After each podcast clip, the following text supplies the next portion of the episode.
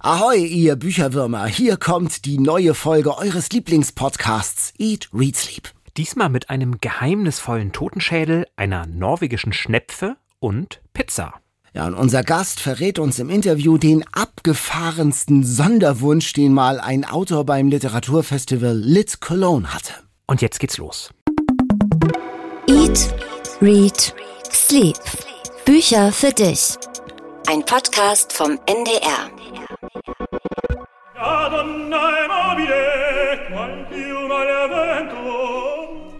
Da, da, da. Daniel, ich habe dir heute etwas aus Bella Italia mitgebracht Oh, und ich muss schön. einmal den Tisch für dich decken. Sehr gut. Wo ist denn hier das rot-weiße typische Tischtuch, was sonst immer beim Italiener liegt? Das ist hier so grau, so ein graues Getränkehandtuch irgendwie. Rot-Weiß war gerade ausverkauft. Aber. Rot oder weiß, das ist hier die Frage. Ich habe dir etwas mitgebracht zum Kosten. Sehr gut irgendwie. Sancerre oder Chablis? Das ist hier die Frage. Das ist die Frage. Äh, vor allen Dingen so, so ein Gläschen Wein. Ich meine, irgendwo auf der Welt ist schon Happy Hour um diese Zeit. Schau mal. Darf ich jetzt schon trinken, ja? Probier doch mal. Ja. Ja. mhm. Ich bin ja kein Weinkenner. Ja, äh, lecker. Sehr gut, sehr gut. Schwebeteilchen, Südhang, was man da alles so sagt. Also Sancerre oder Chablis, die große Frage, lassen wir unbeantwortet. Die kann nicht einmal Bruno Courage, Chef de Police, beantworten in unserem heutigen Bestseller, der ja unglaublich viel Wein trinkt. Da werden wir bestimmt noch drauf kommen. Rot und weiß und süß und trocken und Aber es gibt ja so eine alles. Blindverkostung in so einem blinden Glas und er kann dann nicht sagen, er konnte gerade mal sagen, ob es rot oder weiß war, aber er konnte nichts weiter sagen. Ja, Mhm. Ich, interessant. ich hätte nicht mal gewusst, ob Sancerre tatsächlich rot oder weiß ist. Ich wäre ja. da schon raus gewesen. Ich weiß nicht, wie ihr zum Wein steht. Bei mir ist es ja so, ich konnte mir immer merken, Fisch passt zum Weißwein, Weißwein zum Fisch, deswegen trinke ich Rotwein.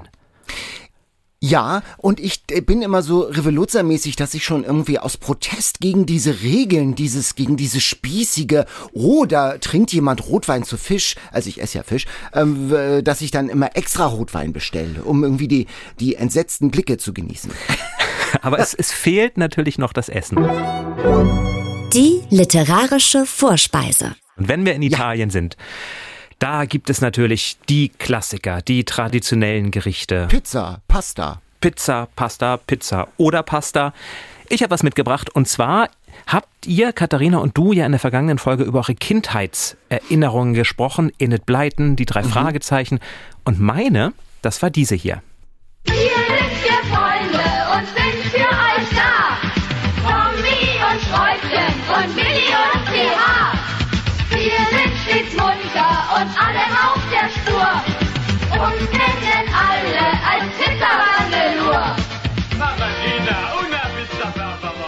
Also es geht, es geht sehr lustig zu in dieser Folge und es ist, es ist die Pizzabande tatsächlich. Ach, da kenne ich gar nicht, Die tatsächlich. Pizzabande, das sind vier Freunde, Tommy, Milli, Schräubchen und TH. Und so ein bisschen wie TKKG, die lösen Kriminalfälle. Und zwar treffen sie sich in der Pizzeria von Tommys Eltern. Tommy heißt nämlich eigentlich Tommaso Carotti und seinen Eltern Gina und Francesco Carotti gehört die Pizzeria Mama Gina in der fiktiven Stadt Sommerberg. Und da sind sie und da essen sie Pizza und da lösen sie Fälle mit so appetitlichen Namen wie Kakerlaken im Salat, Kartoffelsalat und kalte Füße oder auch der Priester mit den roten Schuhen. Also Ah, vielleicht doch was ja, für dich. Für mich, aber ja genau, Kakerlaken und Salat. Ähm, apropos, was habe ich denn jetzt auf dem Teller liegen? Also ich habe hier tatsächlich ein Stück offensichtlich Pizza, äh, nicht ganz rechteckig, sondern etwas, etwas, naja, wahrscheinlich äh, modelliert, möglicherweise deformiert. In der Mitte äh, liegt so Schinkenspeck, liegt so Bacon. Ja. Also Das, eine, hast, das hast du schön also, beschrieben. Ja, Es, genau. ich habe den Teig selbst gemacht, Ah, deswegen okay. ist es natürlich nicht die typisch runde oder typisch quadratische, sondern ich gebe zu, an einigen Ecken ein bisschen ein bisschen aufgedunsene Pizza, aber Mit probier, Liebe. probier sie mal. Ja, also man, man braucht schon ein Stückchen Wein, um das zu kauen. Mm, mm. Äh, was ist das für ein Teig, um mal was Unverfängliches zu fragen? Nun, das ist Teig aus Mehl und Hefe. Mehl zu bekommen ist ja gar nicht so einfach, aber Mhm. Ja. ich habe keine Kosten und Mühen, vor allem Mühen gescheut, Mehl Ja, noch zu bekommen. Öl hast du offen- offensichtlich auch einiges drin. Und Öl Einiges ist ja auch Öl. ähm, kostbar. Einiges ist also eine Edelpizza, könnte man sagen. Knoblauch das ist ist drauf Edel- und das Besondere, das schmeckst du vielleicht, wenn du dich mehr in die Mitte vorarbeitest. Das dauert noch ein bisschen, weil der Teig rundherum doch sehr, sehr üppig ist. Das Besondere ist, es ist eine Pizza Bianca, eine weiße mhm. Pizza. Also du siehst keine Tomatensoße, überhaupt gar keine Tomaten. Du siehst auch sonst relativ wenig Belag, denn der, so Belag, Pizza, der genau. Belag ja. ist dahin geschmolzen. Mhm. Also asketisch würde ich nicht sagen, denn es sind Berge von Fett drauf. Lardo, der italienische Speck, ist da und der muss schmelzen und sich dann mit dem Teig vermischen und dann so hat es zumindest unser heutiger Gast, Werner Köhler, von dem ich dieses Rezept habe, gesagt. Dann schmeckt es einfach unvergleichbar nach diesem Knoblauchspeck und ein bisschen Ölgewürzen. Also ich habe mich jetzt schon mal vorgearbeitet in die Mitte und jetzt kommt das, meine Hände, ich esse ja mit den Fingern hier, ähm, äh, sind tatsächlich äh, durch schon feucht vom Fett, von wie versprochen. Jetzt beiß ich mal rein. Pizza muss man ja auch mit den Fingern essen, finde ich. Ich hätte ja auch Messer und Gabel mitbringen können, aber für mich, ich weiß mhm. nicht, wie es euch geht, aber Pizza mit Messer und Gabel, das, mh, mm, das ist so ein bisschen. Kommt auf die Pizza an. Also auf den Belag, das ist ja hier so eher sparsam belegt, aber mh, mm, ja, das ist schon, jetzt kommt dieser Knoblauch und Öl und Fett. Wumms kommt durch. Ist das jetzt gut oder ist das weniger gut? Darüber können wir nachher nochmal. mit unserem Gast nochmal sprechen. Mhm. Das Schöne an der Pizzabande, während du isst, kann ich ja noch ein bisschen was dazu erzählen. Das ist tatsächlich eine Reihe, die von ganz vielen unterschiedlichen Autorinnen und Autoren geschrieben wurde. Also es gibt nicht den mhm. Autor der Pizzabande, sondern das durften ganz viele. Tina Kaspari, Ursel Scheffler, Max Kruse haben sich alle daran probiert, Margot Potthoff und dann eben ganz, ganz viele Bände geschrieben, die es auch als Hörspiel gibt. Heike Dine Körting, die große ah. Hörspielredakteurin, Regisseurin, die hat daraus auch eine kleine Reihe gemacht. Und das war tatsächlich meine Jugend. Zeit, die mhm. Pizzabande. Ach, interessant. Heike Dine Körtchen, die hat ja ihr Hörspielstudio gar nicht weit von hier, also ein paar hundert Meter von unserem Studio. Und da durfte ich auch mal rein. Und dann gibt es tatsächlich noch ein riesengroßes Regal mit so Geräuschen, also mit Glocken und mit äh, Sträuchern und so, wo sie noch ganz oldschool, ohne Computer Geräusche macht. Ganz toll. Das ist so ein richtiges Hörspielkraftwerk, das sie da in den letzten Jahrzehnten aufgebaut hat. Pizzabande sagt sie mir gar nichts, also das habe ich noch nie gehört. Also ich war wirklich so eher eindimensional auf drei Fragezeichen fixiert. Ich habe dann natürlich nochmal geguckt, ob die Pizza vielleicht auch einen anderen literarischen Bezug hat, der vielleicht nicht nur auf die Pizzabande zielt. Und ich bin da fündig geworden nur sehr wenig, muss ich sagen. Also Pizza ist ein bis jetzt literarisch unterschätztes Gericht. Es gibt immer so Lieferpizza in mhm. irgendwelchen, äh, in irgendwelchen Hackerromanen, da wird das natürlich gegessen. Aber ansonsten habe ich nur in den Wanderjahren von Ferdinand Gregorius, mhm. 19. Jahrhundert gefunden, wo er sagte, er wanderte durch Italien. Wenn ich jemand auf dem Wege fragte, was hast du heute zum Frühstück gegessen, so antwortete er, La Pizza. Was wirst du des Abends essen? La Pizza. Also, sie taucht auf, aber bis jetzt der große, große Pizzaroman, der fehlt eigentlich. Der fehlte noch. Dafür gibt es viele, viele Weinromane und jetzt müssen wir doch noch einmal anstoßen. Denn um Wein ging es auch in unserer Bestseller-Challenge. Die Bestseller Challenge. Bruno, Chef de Police, ermittelt wieder im beschaulichen Dörfchen Saint-Denis im Périgord. Es ist der 14. Fall von Bruno. Es ist unser Bestseller dieser Woche. Er heißt Tête à Tête und es ist aus der Reihe von Martin Walker. Der war ja hier auch schon mal zu Gast. Ja, mit einer Tarte Tatin damals, genau. die wir gebacken hatten. Diesmal ist es ein Cold Case, ein nicht geklärter Fall aus der Vergangenheit. Ein alter Schädel, ähm, den sie mal kurz nach der Wende im Wald gefunden haben. Und jetzt äh, geht Bruno in so eine Neandertal-Ausstellung, bei der man alten Schädeln mit so Knetmasse das Gesicht rekonstruiert hat. Und da kommt er auf die Idee, warum machen wir das nicht mit unserem Schädel, der mittlerweile so eine Art Maskottchen im Polizeirevier geworden ist. Ähm, sie haben auch einen Namen für ihn geworden, Oscar. Also beschließt er, eine junge Dame anzuheuern, die sich damit auskennt, die sich mit dem Schädel befasst und sie gibt ihm ein Gesicht. Und die Frage ist, warum wurde der Tote damals gar nicht vermisst? Warum erkennt ihn jetzt auch niemand? Und die Geschichte dieses Schädels, die ist brisant. Bruno kommt einer Spionagegeschichte aus der Wendezeit auf die Spur. Und das Ganze ist natürlich garniert mit einer Menge Kulinarik. 100 Gramm Butter hier, 700 Gramm Flusskrebse da, Thymian, Brutzel, Brutzel, Brutzel. Wie heiß, Jan, war dieser Cold Case? naja, und das erste Mal, und das war wahrscheinlich wirklich eine Herausforderung, sowohl für Martin Walk als auch für Bruno, er muss vegan kochen. Mhm. Das habe ich, glaube ich, in 14 Bänden, ich habe von diesen 14 ungefähr sieben gelesen, mhm. noch nicht erlebt, dass tatsächlich Bruno sich an veganem Essen versucht. Denn es ist ja wirklich dieses Schlemmen. Da wird, äh, da wird Foie Gras gemacht und da wird, du hast es erwähnt, die Flusskrebse, mhm. alles kommt auf den Tisch und Wein, Wein, Wein. Und das, sagen wir mal so, wenn man das Bruno-Universum kennt, dann war man relativ schnell wieder zu Hause und trotzdem verwirrt, denn es gibt ja ganz viele Personen, die auftauchen und selbst mich, ich habe sieben gelesen, hat es überfordert. Wenn, ich lese mal eine kurze Stelle vor, relativ am Anfang, da wird dann über 50 Seiten ein Essen beschrieben. Mit Dora auf dem einen und Daniel auf dem anderen Arm gab er Florence, Jacqueline und Miranda Küsse auf die Wangen und ließ sich dann vom Baron umarmen, der ihm eines der Kinder abnahm, sodass Jack Crimson Bruno ein Glas Weißwein geben und ihn ins Esszimmer führen konnte. Und ich war raus. Also mhm. wer war noch mal Jacqueline? Was ist mit Miranda? Was ist eigentlich mit Fabiola? Die kommt dann später auch noch dazu. Nicht zu vergessen Balzac. Uff, also da verliert man doch recht schnell die Orientierung bei dem Ganzen, muss ich sagen. Und ich hatte diesmal das Gefühl, der Fall spielt eigentlich gar keine Rolle. Es geht diesmal tatsächlich eher ums Essen und um die Hundewelpen, die Balzac bekommen also, hat. Der ist ja. Vater geworden. Der Fall geht zwischenzeitlich so richtig unter und hat auch eine irgendwie nicht so wirklich befriedigende Auflösung, fand es ich. war ja mein erster Fall von Walker. Ich habe noch kein Buch von ihm gelesen und ich fand die Geschichte eigentlich gut. Diese Idee, ein Gesicht rekonstruieren. Ich erinnere mich da an einen Fall bei Quincy. Diese mhm. Fernseher, die hatten genau diese Geschichte. Aber diese starke Idee verpufft ziemlich schnell. Lass die mal im Hinterzimmer am Schädel da rumprokeln. Wir ermitteln schon mal mit der DNA-Analyse und während die Dame die Knetmasse auf die Knochen schmiert, klicken am Ende ja schon die Handschellen. Also total verpufft diese Idee, ja, diese und dann ganze sagt man noch fein gemacht, hast du schön ja, hast gemacht. Du schön das, gemacht. Das ist, ja, also viel zu viele Girlanden, die Martin Walker da aufhängt. Äh, mit dem Kochen komme ich ja noch klar, aber du hast schon gesagt, dieser Bassett Balzac, der hat äh, eine Hundedame gedeckt und nun bestaunt er den Wurf. Seitenlang geht es da um Hunde. Gähn. Und dann rettet Bruno fast im Alleingang Südfrankreich vor einer Waldbrandkatastrophe. Und dann taucht auch noch völlig unmotiviert ein rüpelhafter Polizist auf, der diese Schädellady brutal attackiert in ihrem Büro. Rette in der Not natürlich Bruno und die ist dann, so hast du gesagt, noch Veganerin oder kocht für sie. Warum muss alles auf einmal kommen, stöhnt Bruno an einer Stelle und das habe ich auch einmal gestöhnt. Mhm. Warum muss alles auf einmal kommen? Tut das denn Not? Ja, du hast noch was vergessen, denn es gibt ja auch noch eine alte Stasi-Akte, die wieder ausgegraben ja. wird, wo Jacqueline, wer auch immer das ist, ich habe es nach Lesen des Buches immer noch nicht so ganz verstanden, wer jetzt nochmal Jacqueline war, ein Artikel darüber schreibt. Dann gibt es natürlich auch noch Brunos Tante, der es schlecht geht, weswegen sein Schwager plötzlich wieder, nee, sein Cousin auftaucht mit seiner geliebten Rosalie. Und es werden immer mehr Personen, es werden immer mehr Fälle und immer mehr Ereignisse, dass man wirklich, wirklich den völlig den Überblick verliert und sich irgendwann halt zurücklehnt und denkt, ach ja, ja dann eben noch ein so. Glas Chablis und dann eben noch ein Glas Permachon oder was immer sie da alles trinken. Man lernt ja dann doch zumindest eine ganze Menge über Wein und über Essen. Ja, ähm, aber auch tatsächlich über die Verstrickung, über diese Geheimdienstverstrickung, die es gegeben hat ähm, und diese Spannung äh, zwischen Frankreich und dem Rest des Westens, vor allen Dingen äh, Frankreich und den USA.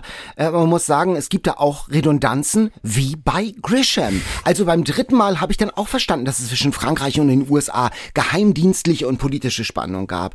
Ich finde auch, das kann man so auf dem Südbalkon in der Maisonne in Hamburg-Eimsbüttel so runterlesen. Der Fall, nochmal, der ist ja eigentlich interessant interessant, der Blick in diese Agentengeschichte, aber er vertraut seinen, seiner eigenen Idee gar nicht so richtig und dickt sie so mit so Zeugs an, mhm. mit so aus, aus, aus alten Büchern und aus dieser Bruno-Welt, so eine Art Sättigungsbeilage. Und am Ende, du sagst es, der, der Fall spielt gar keine Rolle, also er löscht den Waldbrand mit so alten Katapulten, mhm. alle sind glücklich, das geht ja auf Dutzenden Seiten. Und dann so, ach ja, jetzt lösen wir nochmal schnell den Fall. Und das geht dann relativ schnell und sehr, sagen wir mal, effizient. Also da stimmt auch der Rhythmus des, des Romans, mhm. finde ich nicht so richtig. Was mir fehlte, normalerweise gibt es in allen Bruno-Romanen ja auch sehr viel Tourismus. Hinweise, sage ich mal. Also Schlösser, die man besichtigen kann, Höhlen, Lascaux taucht diesmal auch wieder ja. auf, diese Höhle, wo die Zeichnungen der Steinzeitmenschen zu sehen sind. Und auch das kommt diesmal etwas zu kurz. Es gibt dieses Schloss, auf dem die Katapulte stehen, mit denen er dann gegen den Waldbrand kämpft, aber auch das wird sehr wenig beschrieben. Das Militärhistorische Museum ist es, glaube ich, was sich die beiden anschauen. Und das habe ich vermisst, denn das macht eigentlich den Reiz dieser Reihe aus, dass es so eine, eine Verbindung ist aus gutem Essen, man lernt was über die Geschichte Frankreichs und man lernt was über die Schönheiten des Perigord. Und diesmal fehlt eigentlich eine ganz große Zutat. Und dadurch verpufft es ein wenig. Also Also Ich ausdrücklich empfehlen würde ich dieses Buch tatsächlich nicht, aber man macht nichts verkehrt und ich würde mich jetzt nicht schreiend dazwischen schmeißen, werfen, wenn man in der Bahnhofsbuchhandlung nach diesem Roman greift. Also ich würde das jetzt nicht verhindern. Wobei ich das gern gesehen hätte. Ich muss sagen, mir fehlt auch so ein bisschen dieses Frankreich-Gehen. Ich habe gar keine so äh, biografische Verbindung ganz persönlich dazu. Ich war zweimal da, einmal davon im Euro Disneyland in Paris. Ich sag, ja, die Sprache und so, das klingt super. Bei Lichte besehen könnten die auch sagen, eine Rolle Klopapier bitte und ich würde seufzen. Also ich habe so einen ästhetischen Zugang zur Sprache. Mm, Aber mir fehlt so dieses, was, was viele meiner Freunde und Bekannte haben, dass die Frankreich und dann drehen die schon durch. Ja, ich zum Beispiel. Ja. Ich bin ja ein ganz großer Frankreich- oder Frankreich-Fan. Und die ersten Bände von Bruno, die haben das absolut Mhm. eingelöst. Da war genau dieses Chanson-Gefühl, was man hatte. Er, der, er, der Dorfpolizist, wandert durchs Dorf. Und das ist ja eigentlich schon ganz schön, dass er jeden kennt. Und Mhm. egal wo er hingeht, er begrüßt erstmal Hilaire, die Frau an der Kasse. Er begrüßt erstmal die Großeltern von dem Campingplatz. Und da denkt man, ja, da ist die Welt ja irgendwie noch in Ordnung. Und eigentlich ist es auch ganz schön, dass diesmal in dieses beschauliche Saint-Denis nicht das ganz große böse Verbrechen einbricht. Das ist sonst ja immer so ein kleiner Ort und ich weiß nicht, was da alles schon geschehen ist. Also ich erinnere mich an Kinderhandel, Drogen, Mafia äh, und ganz viele schlimme Dinge. Diesmal ja nicht. Diesmal ist es ein Cold Case von einem alten Campingfest oder einem alten Stadtfest, was gefeiert wurde. Und so wird es natürlich noch harmloser, noch mehr Sommersonne, Weißwein-Gefühl. Und naja, vielleicht muss man tatsächlich diese Familie, die sich um Bruno da versammelt hat, irgendwie mitdenken. Dass es dazugehört, dass wir eigentlich Balzac den Bassett schon kennen und uns dann mitfreuen können. Also was Ja. für große Fans. Tete von Martin Walker, 387 Seiten, bei Diogenes erschienen für 25 Euro. Und immerhin schon der 14. Fall. Das muss man erstmal schaffen. Das muss man erstmal schaffen. Da Frankreich ja nicht dein Lieblingsland ist, habe ich Also was aus einem ganz anderen Land mitgebracht. Nein, ich, äh, wir haben noch gar nicht gesagt, wer wir sind. Vielleicht sollten wir das an dieser Stelle nachholen, während du kaust. Wir sind, Wir sprechen, während du kaust, sagen wir, wer wir sind. Super. während du kaust, ist auch ein schöner Titel für ein Buch eigentlich. Also, wir sind Jan Ehlert, Und Daniel Kaiser. wir sind Redakteure beim Norddeutschen Rundfunk und wir lieben das Essen, wir lieben das Lesen, wir lieben das Sprechen über Essen und Lesen und Bücher. Und schlafen auch. Und schlafen, Also lieben wir wirklich auch. ja. Und deshalb gibt's diesen Podcast Eat, Read, Sleep mit Bestseller, mit neuen Büchern und mit euren Lieblingsbüchern. Und jetzt kommen wir zu den, zu diesen Romanen, die uns in den vergangenen Wochen auf den Schreibtisch geflattert sind. Genau, da habe ich eine Mischung eigentlich aus Alltime Favorite und neuem Buch, denn es ist ein Buch, das eigentlich in den 1920er Jahren bereits geschrieben Mhm. wurde, aber jetzt erstmals auf Deutsch vorliegt. Und es stammt aus der Ukraine. Man sieht das schon an diesem wunderschönen Cover, das Blau, Blau und, und das Gelb, Gelb. genau. genau. Und es ist geschrieben von Valerian Pytmo-Hilny. Ich Mhm. hoffe, ich habe ihn richtig ausgesprochen. Viele, viele Ys. Valerian Pytmo-Hilny. Ein Mann hat das Buch geschrieben, vier haben es übersetzt, nämlich Alexander Krachtowil, Lukas Jura, Jakob Wunderwald und Lina Salitok. Das ist ein Buch, das tatsächlich zu einer Zeit geschrieben wurde, als die ukrainische Kultur in der Ukraine erlaubt war, nämlich in den 20ern. Und es ist eine Hommage an die Stadt Kiew. Das Buch heißt Die Stadt und Kiew ist die Stadt, um die es geht. Und da reist Stepan hin. Stepan ist ein junger Student, der fährt mit einem Schiff aus einem kleinen Dorf in diese große Stadt, verliebt sich gleich auf dem Schiff in Nadika und dann ist er da und will studieren und stellt aber fest, dass zwischen Traum und Wirklichkeit manchmal doch große, große Welten liegen. Er hat erstmal nicht besonders viel Geld, muss in einer Scheune übernachten, was ihn sehr stört, in seiner Ehre kränkt. Er stellt fest, dass das Studieren gar nicht so leicht ist, denn um zu studieren braucht man erstmal Formulare, um sich anzumelden. Das heißt, er will zur Prüfung gehen, er darf sich nicht prüfen lassen, er muss sich erst vorher anmelden, da ist eine lange Schlange und diese ganzen Wirrnisse des Stadtlebens brechen dann über ihn hinein. Es ist aber auch, wenn man so will, eine Art Entwicklungsgeschichte eines Schriftstellers. Denn Stepan ist dann irgendwann auf einer Lesung und ist so begeistert, dass er sagt, das will ich auch. Setzt sich hin, schreibt eine Kurzgeschichte, das Rasiermesser, rennt zum wichtigsten Kritiker der Stadt und sagt, das musst du lesen, ich bin ein Star, hol mich hier raus aus diesem Elend und liest diese Geschichte. Und der Kritiker sagt vernichtend, für sowas habe ich keine Zeit und schickt ihn weg. Hat er es denn gelesen? Er hat es nicht gelesen. Ach so, nein, nicht nein, nein. Für, für sowas, für sowas hat er keine Zeit. Aber, aber Stepan bleibt dran und äh, hat dann doch Erfolge. Und das ist auch sehr schön, wie dieser Literaturbetrieb beschrieben ist, dass die Menschen eigentlich nicht wirklich wegen der Geschichten kommen. Man kommt, um über Literatur zu reden, aber man kommt, um zu essen, zu trinken, zu lästern, Menschen zu sehen. Das ist sehr toll und Gleichzeitig aber entwickelt sich Stepan auch nicht unbedingt zu seinem Vorteil, denn mit wachsendem Selbstbewusstsein wächst auch die Arroganz. Frauen gegenüber verhält er sich ziemlich furchtbar, muss man ganz ehrlich sagen. Und so verfolgt man seinen Lebensweg. Aber das ist ja schon auch im Sowjetreich. Spürt man das dann auch, die Politik? Das spürt man schon. Also mhm. dieser Gedanke, dieser Gedanke des kommunistischen, es gehört alles uns, der ist mhm. da sehr stark vertreten. Der Gedanke natürlich auch, ja, auch Arbeiterkinder sollen etwas werden. Also Stepan möchte ein Stipendium, weil er Arbeiterkind ist. Das gestaltet sich dann auch etwas schwieriger, als er sich das vielleicht vorgestellt hat, kommt aber mit diesem Gedanken, ja, wir sind ja eins, die Proletarier nach vorne, das bin ja ich um dann eben festzustellen, auch da zwischen Traum, was einem so erzählt wird, zwischen Lehre und dem, was gelebt wird, sind Welten. Und das Ganze hat eine sehr tragische Geschichte, denn Pit Mohilny, der wurde von Stalin damals ermordet. Er wurde mhm. also, weil er schrieb, weil er auch den Kommunismus, das System hinterfragte, ins Straflager in einen Gulag deportiert und dann 1936 hingerichtet. Dieses Buch aber hat sich erhalten und es ist ein ganz tolle Wiederentdeckung über eben ukrainische Kultur und naja, warum ich es ausgesucht habe, kann man sich ja denken. In diesen Zeiten mhm.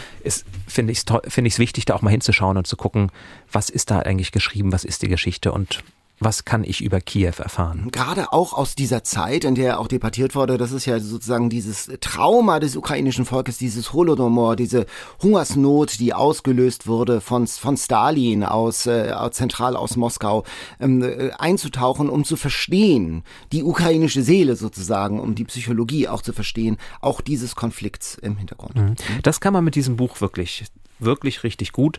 Und es ist dazu, es ist aus dem Googles Verlag und die machen ja immer diese unglaublich hübschen Bücher. Mhm. Na, die kennst du garantiert auch, die man einfach schon sieht und denkt, das will ich haben. Wunderschön. Und wir haben wirklich, das ist ganz großer Zufall, nachher noch ein Buch aus dem Googles Verlag. Wir haben uns gar nicht abgesprochen. Ähm, also zweimal schöne Bücher aus diesem wirklich kleinen, wunderbaren Verlag. Und empfohlen hat mir das tatsächlich mein, ein Buchhändler aus Hannover von der Buchhandlung mhm. Sternschnuppe. Viele Grüße, der sagte, mhm. das müssen Sie lesen und drückte mir gleich das Buch in die Hand. Und so kam ich ja gar nicht drum herum, aber ich bin sehr dankbar, dass ich es gelesen habe. Die Stadt von Valajan Pitmohilny, je häufiger man es sagt, desto leichter geht es einem über die Lippen. Eine wirklich, wirklich große Leseempfehlung um vielleicht auch ein bisschen besser zu verstehen, was worum es eigentlich geht, wenn wir über ukrainische Kultur sprechen. Genau, eine Y-Kompetenz kann man sich hier erwerben bei Eat Reads Lieb, eurem Bücherpodcast. Sternschnuppe, auch ein schöner Name für einen Buchladen. Ja, finde ich Schön. auch. Auch eine schöne Buchhandlung. Wo aber Wünsche wahr werden. Ein Buch, das mich von der ersten Seite bis zur letzten Seite in seinen Ton, oha, eingewickelt hat, ist Liebe ist gewaltig. Das ist der erste Roman von Claudia Schumacher. Es ist ein starker Titel. Liebe ist gewaltig, denn es geht auch, Achtung, um Gewalt in der Familie. Es ist die Geschichte von Juli. Sie wächst in so einer Vorzeigefamilie auf, in einem Vorort von Stuttgart. Der Vater ist renommierter Anwalt für die Automobilbranche. Äh, es ist eine heile, eine reiche Welt, aber hinter der Fassade ist so eine sadistische Leistungsfabrik, Drill. Der Vater schlägt die Frau und die vier Kinder. Und wir begleiten Juli über mehrere Jahre in, innerhalb von drei Jahrzehnten, wie sie erst als Teenager in der Schule blaue Flecken verheimlicht, wie sie als Familie insgesamt weiter den Schein wahren in so einer ganz komischen in einem Zusammengehörigkeitsgefühl, das von außen schwer verständlich ist, wie sie dann doch ausbricht, Mathe studiert, dann die ist sehr talentiert, Profi-Gamerin wird, also richtig viel Geld mit Computerspielen verdient. Und den dritten Teil führt sie dann auf der Suche nach Normalität. Aus diesem Trauma raus ein spießiges, selbstoptimiertes Leben mhm. mit Kohle, mit Kalorienkontrolle, mit Fitness, mit einem super Job, mit einem super Häuschen in Zürich und einem Mann, der auch von diesem Bilderbuchleben so träumt. Also eine, eine Emanzipationsgeschichte heraus aus diesem Albtraum dieser gewaltvollen Kindheit aus dieser Familie. Und das Besondere, das klingt erstmal. Das klingt jetzt nicht nach Weißwein, Sommersonne, Balkon, Eimsbüttel. Und das, das ist es auch nicht. Aber der Ton, der Stil ist trotz dieses Themas, ich möchte fast sagen, also er ist locker, er ist ganz lebensnah und er ist äh, fast in Stellen auch unterhaltsam und fluffig. Also die, die Juli erzählt einfach ähm, sehr, sehr pointiert und sehr originell und zugespitzt aus, äh, aus ihrem Leben mit vielen starken Bildern.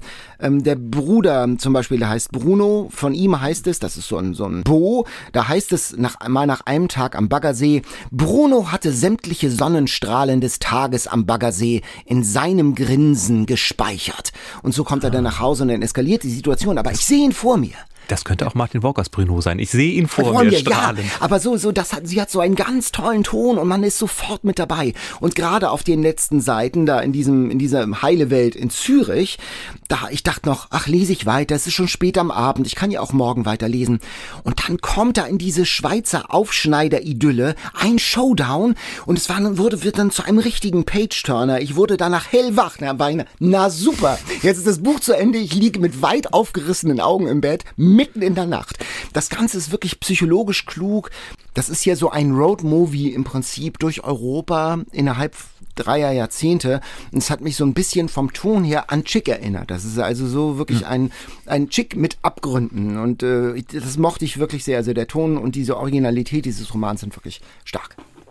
Aber nicht als Jugendbuch geeignet, Nein, oder? würde ich nicht sagen. Es klingt am Anfang wie ein Jugendbuch, weil sie wirklich als 17-Jährige oder als Teenager aus der Ich-Perspektive schreibt, aber es ist eigentlich ein Buch, äh, Buch für Erwachsene.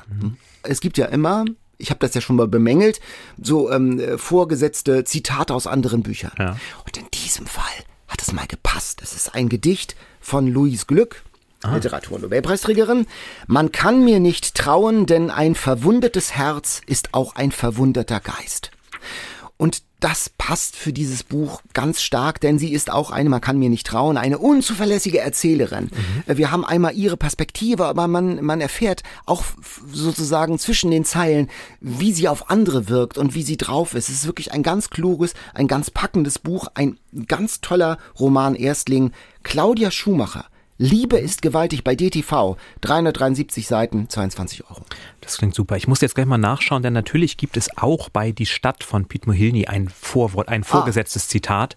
Zwei sogar, aber ich nehme mal das kürzere. Siehst du, warum denn auch immer zwei? Genau. Ja, weil, weil eines aus dem Talmud ist Aha. und das andere aus Anatole France, Nobelpreisträger, die nimmt man Mhm. ja gerne, Thais. Wie kann man frei sein, wenn man einen Körper hat? Ja, Da kann man auch drüber nachdenken. okay, das gilt. Ich sehe aber, die Pizza wird kleiner, die du da auf dem Tisch hast. Also Ja. ist sie doch nicht so trocken, wie sie vielleicht auf den ersten Blick aussah. Also die Ränder sind schon, also das ist ja so ein daumendicker Knubbel, der, also der hat wenig von diesem Fett und dem äh, Speck abbekommen. Das ist, also man muss davon sehr intensiv, also seine, Ja, du hast recht.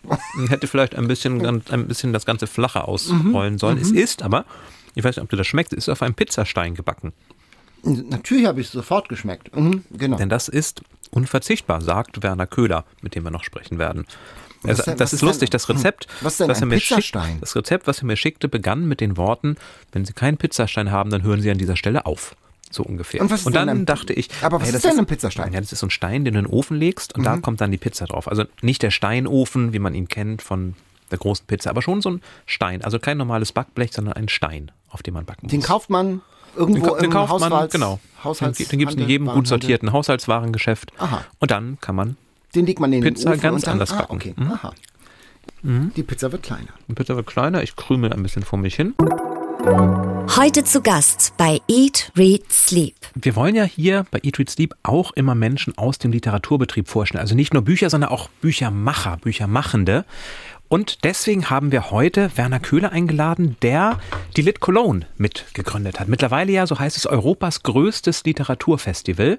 Und überhaupt finde ich Festivals immer ganz toll, weil man da an wenigen Tagen ganz, ganz viele AutorInnen und erleben kann.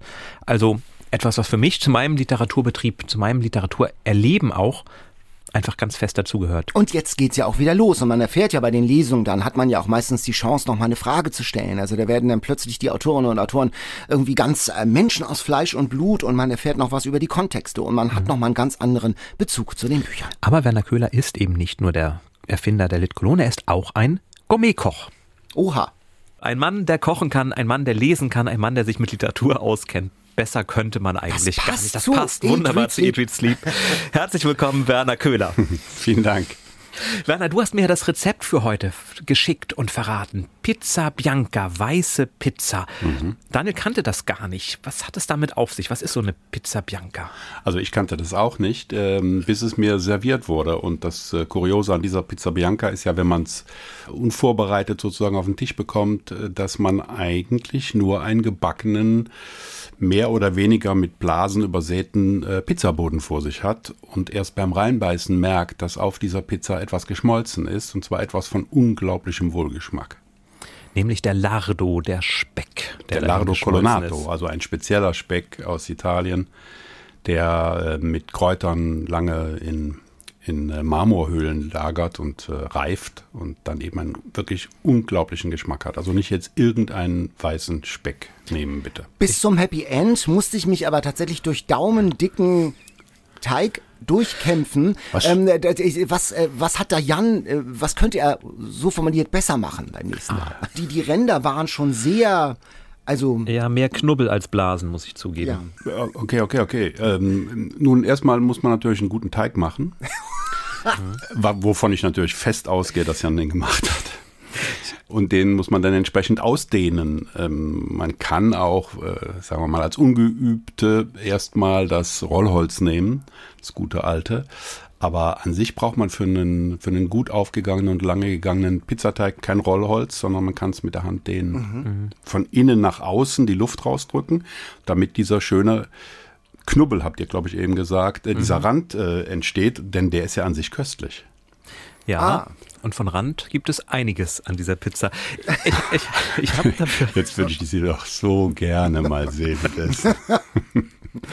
Ich habe aber auch extra einen Pizzastein gekauft, denn das Das hast du mir ja geschrieben. Wenn ich den nicht habe, brauche ich gar nicht erst anfangen. Naja, das geht auch alles ohne, aber ich denke, das ist kein, ähm, kein Luxusartikel, den kann man sich wirklich kaufen, der ist nicht teuer. Und man kann ihn zum Brotbacken benutzen, für eine Pizza in jedweder Qualität. Aber was kann denn so ein Stein? Na, so ein Stein speichert die Hitze. Schamottsteine speichern die Hitze über eine lange Zeit und geben sie gleichmäßig ab. Die Pizza ist dann in, na, sagen wir, zwei Minuten äh, fertig. Wir hatten gerade den Bestseller von Martin Walker hier auf dem Tisch, den neuen Tete Tete. Und da geht es bei Martin Walker natürlich immer seitenlang Trinken. ums, ums Trinken, aber auch ums um Essen. Liest du das anders? Liest du sowas gern? Also es, es ist ja ein großes Thema. Äh, Kulinarik, Gastronomie in, in Roman. Weder gern noch ungern. Also ich würde jetzt nichts, ähm, ich persönlich würde mir nichts kaufen, nur weil es das als Thema hat, in einem Roman jetzt. Ja. Wenn es ein tolles Buch ist und es hat dazu noch, ähm, es spielt als Setting irgendwas mit Küche zu tun, dann ähm, genieße ich das durchaus, ja. Dein erstes Kochbuch hieß ja auch Satt. Das macht Ja. mich erstmal glücklich, wenn ich so einen Titel lese. Weil es auch bewusst, hier geht es nicht um die kleine Mikroküche, sondern ordentliches, richtiges Essen. Ja, es ging eigentlich, das ist ja ein, ein Kochbuch, wo es um die Basics auch geht, also wo es um das geht, was, warum wir in die Küche gehen. Und ich finde, bei allem, was man so drumherum macht, zunächst mal ähm, ist Essen ja ein Grundbedürfnis. Und was soll bei diesem Grundbedürfnis rauskommen, dass wir hinterher keinen Hunger mehr haben, also satt sind. Das war sozusagen so ein Statement schon gleich im Titel und wir mochten den, also ich habe das ja zusammen mit meinem Freund, dem Maler Detlef Kellermann gemacht, Äh, das mochten wir von vornherein halt einfach wahnsinnig gern, den Titel und äh, arbeiten gerade nach 20 Jahren an einer zeitgemäßen Neufassung sozusagen. Die dann wie aussehen wird? Richtig satt? Pappsatt? Ja, klar, so Gedanken macht man sich und dann kommt man aber auch schnell wieder davon ab. Und ich glaube, ich hoffe, ich, die Diskussion ist noch nicht beendet. Ähm, wir bleiben einfach bei satt, weil es ist so schön und äh, dann steht da irgendwo, keine Ahnung, das zweite Mal oder satt zwei oder irgend sowas. Auch Autorinnen und Autoren haben ja Hunger und müssen irgendwie gesättigt werden, satt gemacht werden. Wie ist denn das bei der So sieht's Cologne? Ja, wie waren das? Haben die, äh, äh, was gab's denn für die oder haben die auch mal einen, äh, einen anspruchsvollen Wunsch geäußert? Also wir wissen schon von einigen ähm, Autorinnen und Autoren, dass sie sehr gerne gut essen. Und da es uns immer darum ging von Anfang an, dass die Menschen, die da zu uns kommen, weiten, eine weite Anfahrt auf sich nehmen, ähm, dass es ihnen gut geht vor Ort, dass sie gut betreut sind. Und dann gehört auch natürlich dazu, dass man, das ist übrigens ähnlich wie in einem Restaurant, ein gutes Restaurant, wo wirklich noch Menschen sind, die über längere Zeiträume dort arbeiten, die kennen ihre Gäste und die wissen die Besonderheiten. Und da brauchen die nicht jedes Mal wieder zu sagen, wissen Sie, ich mag kein das und das, sondern das ist bekannt. Und so ist Wie es immer, Herr Gras. So, genau. Wie immer. Krass. Draußen nur Kännchen. Draußen kennt ihr. Und jetzt mal Butter bei die Fische, haha. Ähm, was, was, was gibt's denn? Was gibt's denn da so? Es, es gibt nur einen einzigen Autor, für den ich sozusagen beständig, wenn er kommt, koche. Das hat sich mal so ergeben, das ist T.C. Boyle. Ansonsten koche ich für niemanden, sondern wir gehen in Restaurants essen. Ähm, viele reisen ja auch am Tag erst an, dann haben sie Interviews und da ist Essen jetzt nicht immer, äh, sagen wir mal, der erste Gedanke. Und dann gibt's allabendlich die Zusammenkunft im Kölner Schokoladenmuseum. Dem, Da kommen halt alle hin, die gelesen haben, die auf den Bühnen waren, die Mitwirkenden, unser Team, alle kommen dahin und haben einen schönen Abend. Dabei wird auch ein bisschen was gegessen, aber das ist dann eher jetzt normales, normales Essen. Ich drehe ja schon durch, wenn ich, ich drehe ja schon durch, wenn ich für Jan und Katharina hier im Podcast kochen muss. Ich stelle mir vor, dann sitzt plötzlich TC Boyle in meiner Küche. Und ich muss für den kochen. Da muss doch auch dir als Koch, da muss ja doch die Pumpe gehen, oder? N- Nee, ehrlich gesagt nicht. Wir kennen uns so wahnsinnig lange schon. Und der ist ein, äh, ein Allesesser, der isst gerne. Hat sich auch ein bisschen entwickelt über die Jahre. Ganz am Anfang wollte er immer nur Tex-Mex und da gab es aber das hier sozusagen noch nicht. Ich wusste überhaupt nicht, was er wollte.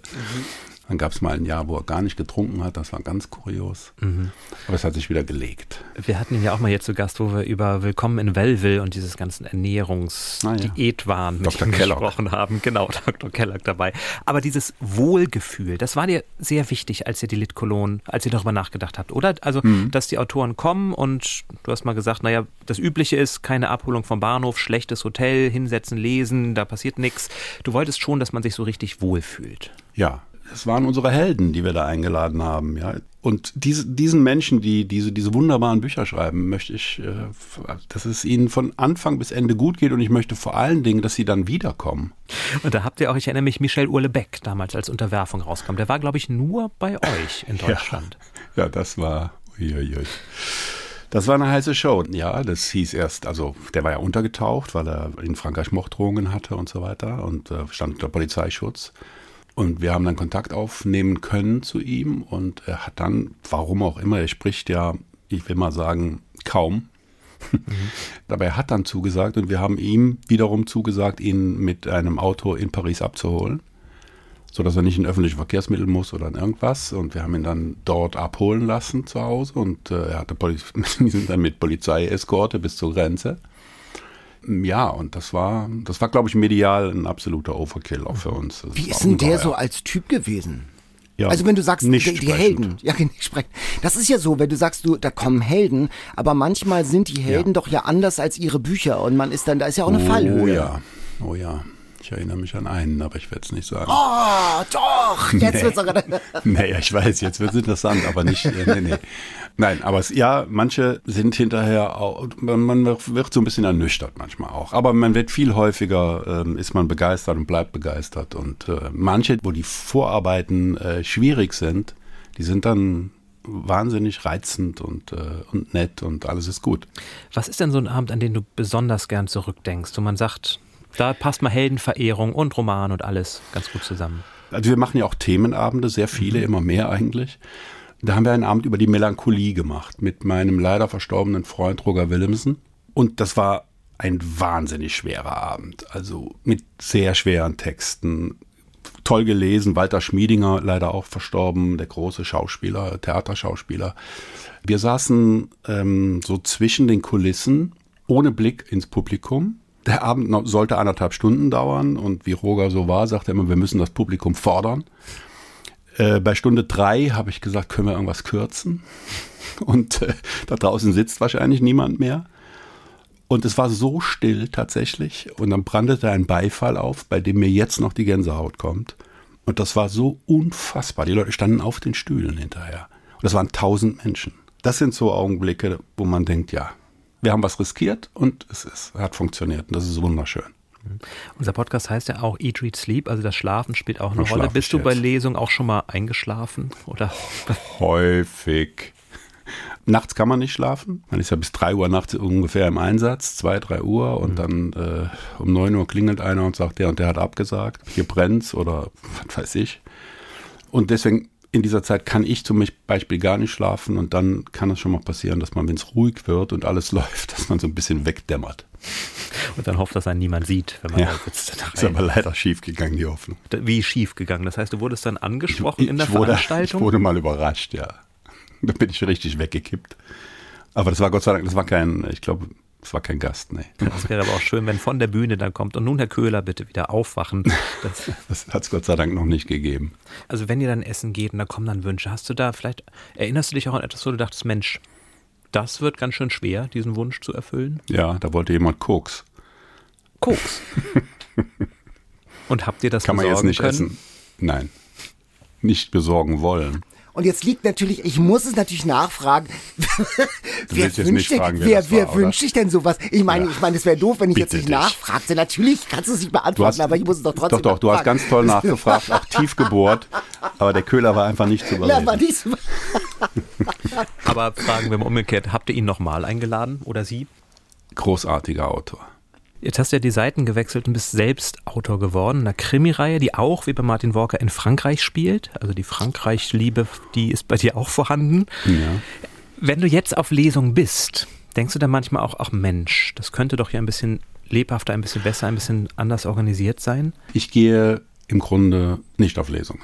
Gar nicht. Ich war, ich war jetzt auf einer ersten. Ich bin tatsächlich, da ich ja bei der Lit Cologne ähm, ja, offiziell ausgestiegen bin, auch nach 20 Jahren, bin ich von der Lit Cologne eingeladen worden tatsächlich und war auf der letzten Lit Cologne jetzt mit meinem neuen Roman Die dritte Quelle und habe da eine erste und wahrscheinlich auch einzige Lesung gemacht. Was ich aber noch nicht verstehe, wenn du, dass du sagst, du machst keine Lesung oder kaum Lesung. Hm. Ich meine, du bist doch einer, der sozusagen diesen Betrieb und den Lesen, du weißt ja, wie es funktioniert. Du bist ja mittendrin. Also du, äh, du hast es ja mitgeprägt jetzt auch. Ähm, warum verschließt du dich dem? Nein, ich verschließe mich. Wahrscheinlich ist das der Grund, weil ich kenne die Situation, es kommt ein Autor, ähm, es wurden neun Karten verkauft.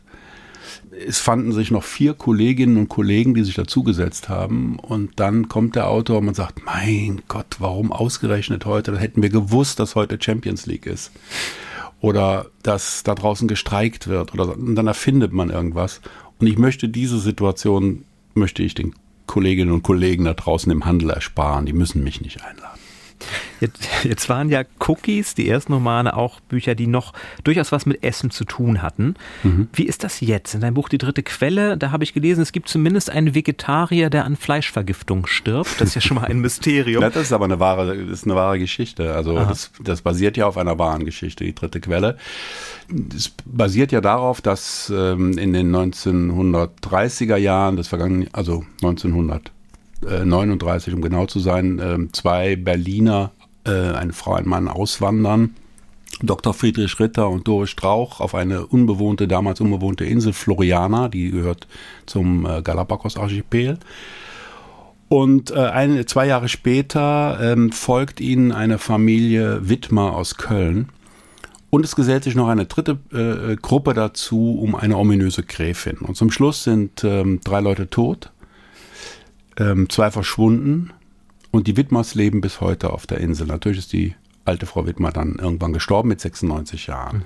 Und dieser Dr. Ritter war halt Vegetarier und ist an einer Fleischvergiftung gestorben. Und diese Geschichte, die ähm, man gut nachlesen kann, weil, weil sie sehr gut dokumentiert wurde, aber niemand sie mehr kennt, ist unter dem Namen die Galapagos-Affäre sozusagen in die Annalen eingegangen.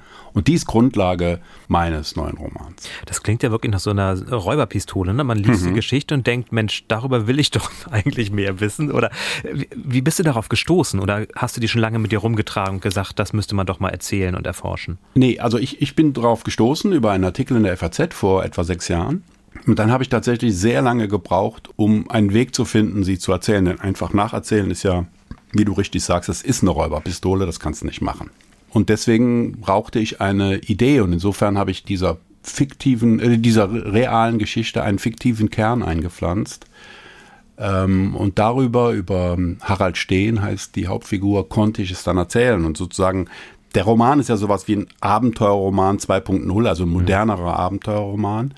Ähm, und ich erzähle auch die alte Geschichte sozusagen, indem ich ähm, jemanden auf die Spuren dieser alten Geschichte bringe.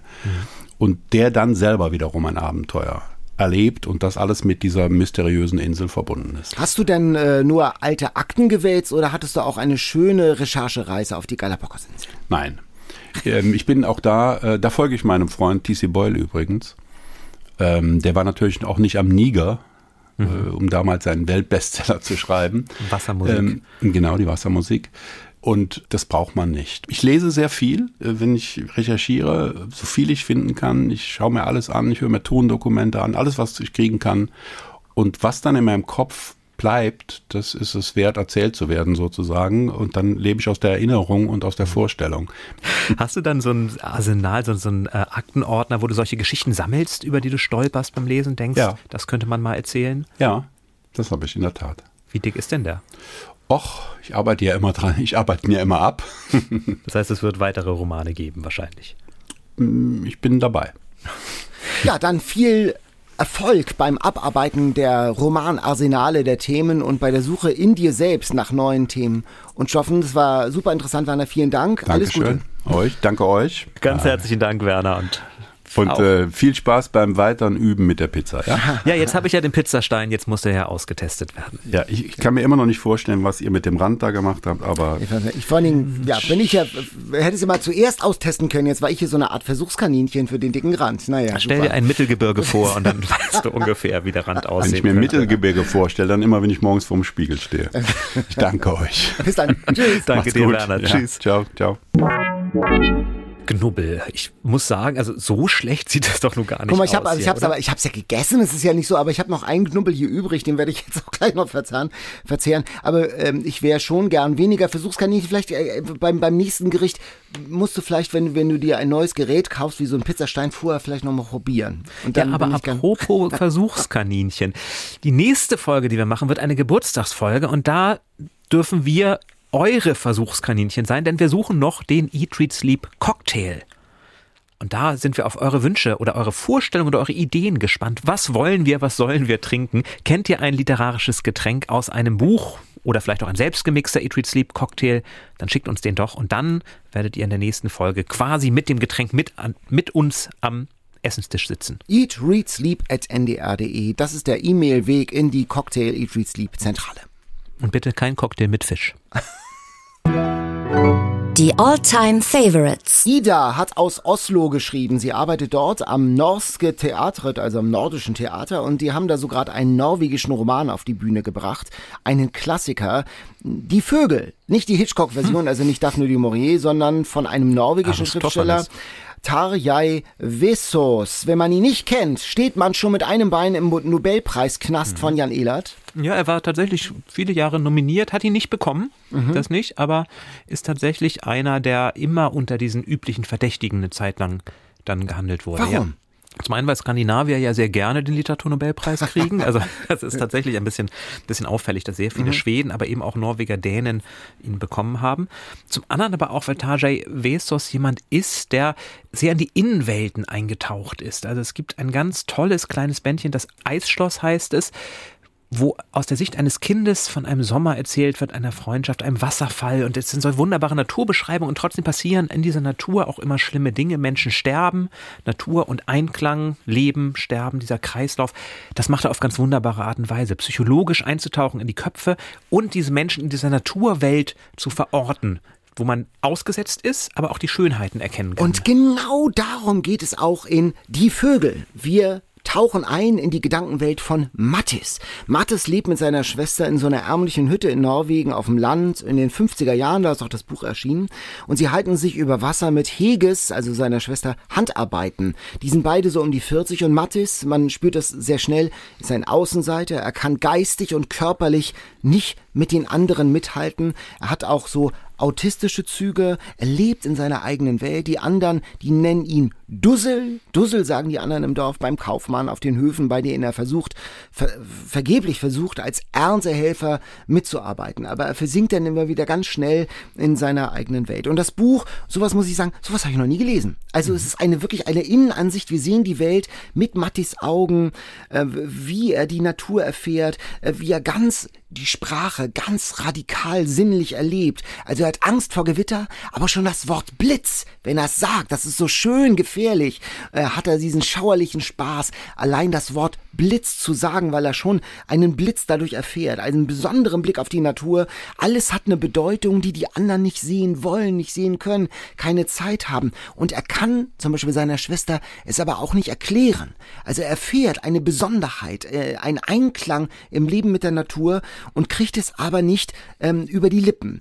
Den Flug einer Schnepfe über der Hütte zum Beispiel, äh, die äh, nennt das dann Schnepfenstrich. Ungewöhnlich, da wird was Neues passieren, alles ist plötzlich anders, der Schnepfenstrich und er versucht zu erzählen und die Leute immer, wovon redest du denn? Ja, ja, da ist der Dussel, der redet da von seinem Schnepfenstrich. Und das Leben mit Hege wird sich ändern und das Besondere, es tut es auch. Also es passiert was. Der Schnepfenstrich, der Balzflug dieses, dieses Vogels ist ein Signal dafür, dass sich das Leben der beiden in der Abgeschiedenheit ändert. Ein trauriges Buch.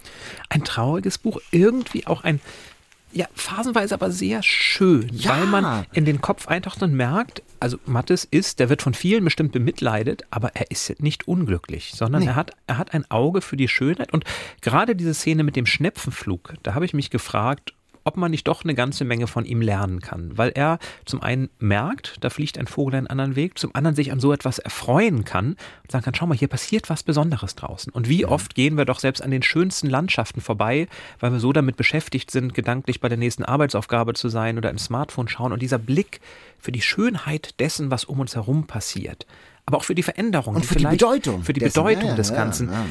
Gut, die sind vielleicht manchmal ein bisschen, bisschen überstrapaziert. Es gibt also zwei Espen, die sind nach den beiden Geschwistern benannt und dann schlägt der Blitz in eine Espe ein. Und für ihn bedeutet das, einer von beiden wird sterben.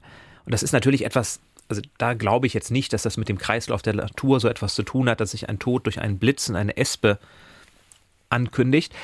Aber allein diese, dieses Gefühl, nichts geschieht ohne Grund, genau hinzuschauen, genau zu sehen, da sind flache Steine am Wegesrand und er sagt, flache Steine sind zum Sitzen da und nutzt das aus. Also die, dieser Blick auf die Welt ist ein wunderschöner, wo man sich dann am Ende dann doch fragt, wer ist eigentlich der Dussel in dem Ganzen? Sind es vielleicht nicht doch die, die den ganzen Tag vor sich hinarbeiten und eben keine Zeit dafür haben? Genau, die äh, einen in, ihrem Hamsterrad so sind. Aber äh, schön auch die, die Auseinandersetzung und die Begegnung mit anderen Menschen. Das ist mir aufgefallen in diesem Buch. Die sind alle sehr geduldig auch mit ihm. Also das, da ist kaum eine Aggression drin. Die sagen zwar dusseln und lachen mal so mit hinter vorgehaltener Hand, aber die sind alle sehr freundlich. Und auch Hege, die Schwester, die ja sich mit ihrem Leben, ihrem Bruder widmet. Die sind, wie gesagt, beide auch schon um die 40. Sie beginnt äh, schon äh, äh, graues Haar zu bekommen und sie zweifelt auch an, an dem Sinn ihres Lebens. Also, dass sie da so festgetackert ist sozusagen mit ihrem zurückgebliebenen Bruder in dieser Hütte da in Norwegen und sie sich nur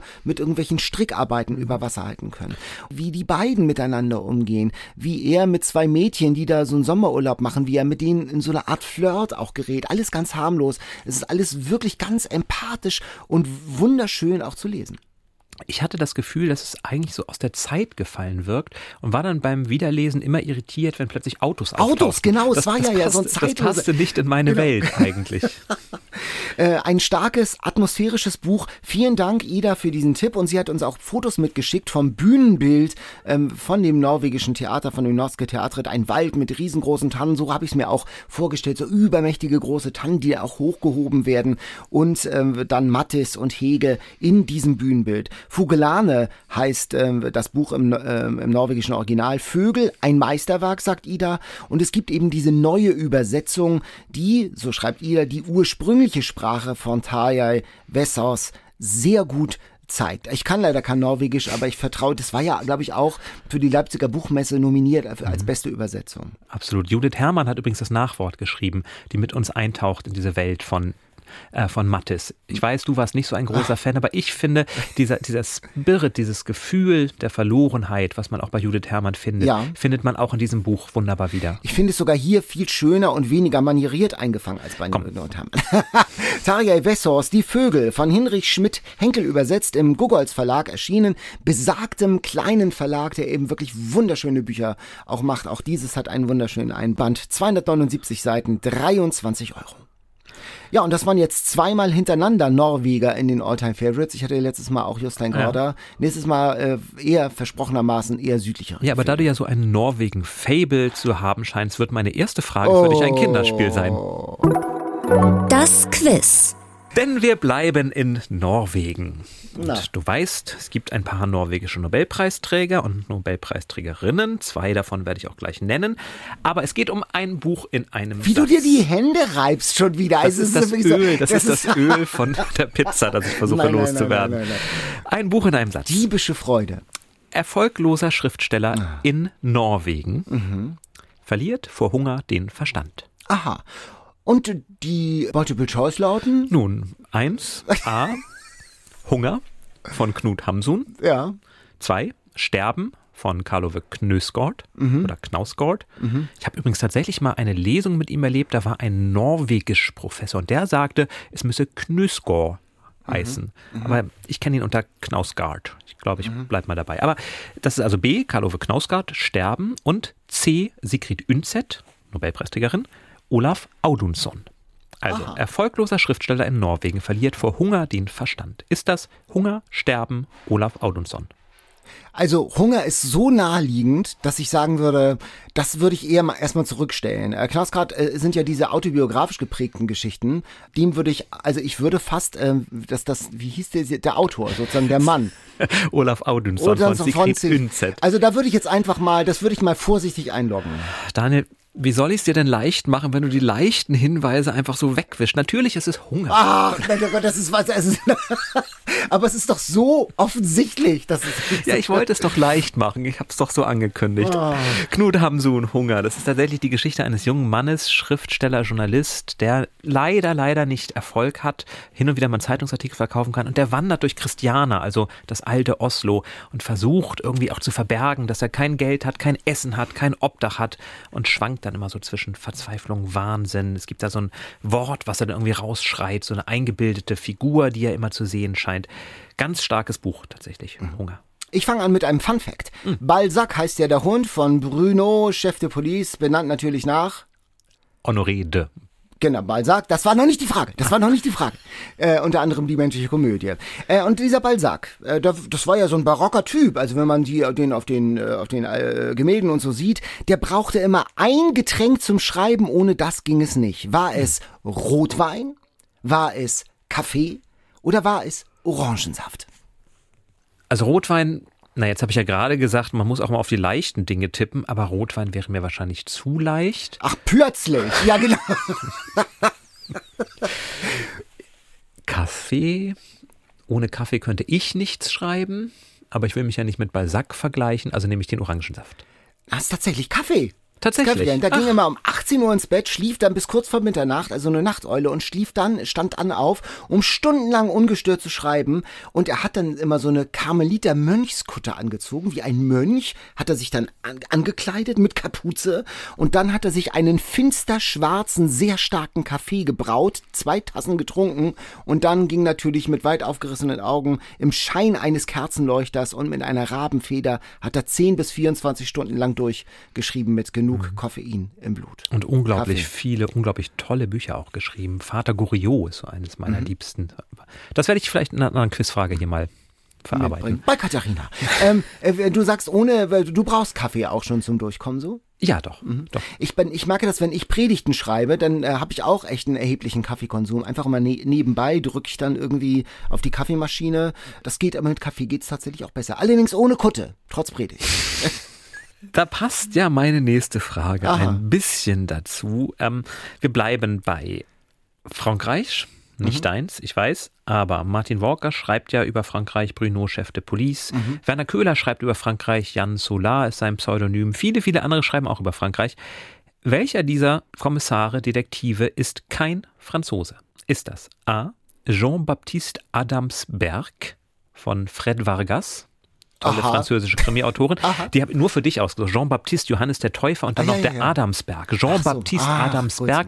Das ist so ein ganz spannender, der kann nämlich nicht wirklich logisch denken. Also der kann nicht ermitteln, der macht das alles aus Intuition heraus. Also Mhm. Ah, okay. Mhm. ganz, ganz spannende Figur. Jean-Baptiste Adamsberg. Extra französisch ausgesprochen, man könnte auch sagen Johannes Adamsberg.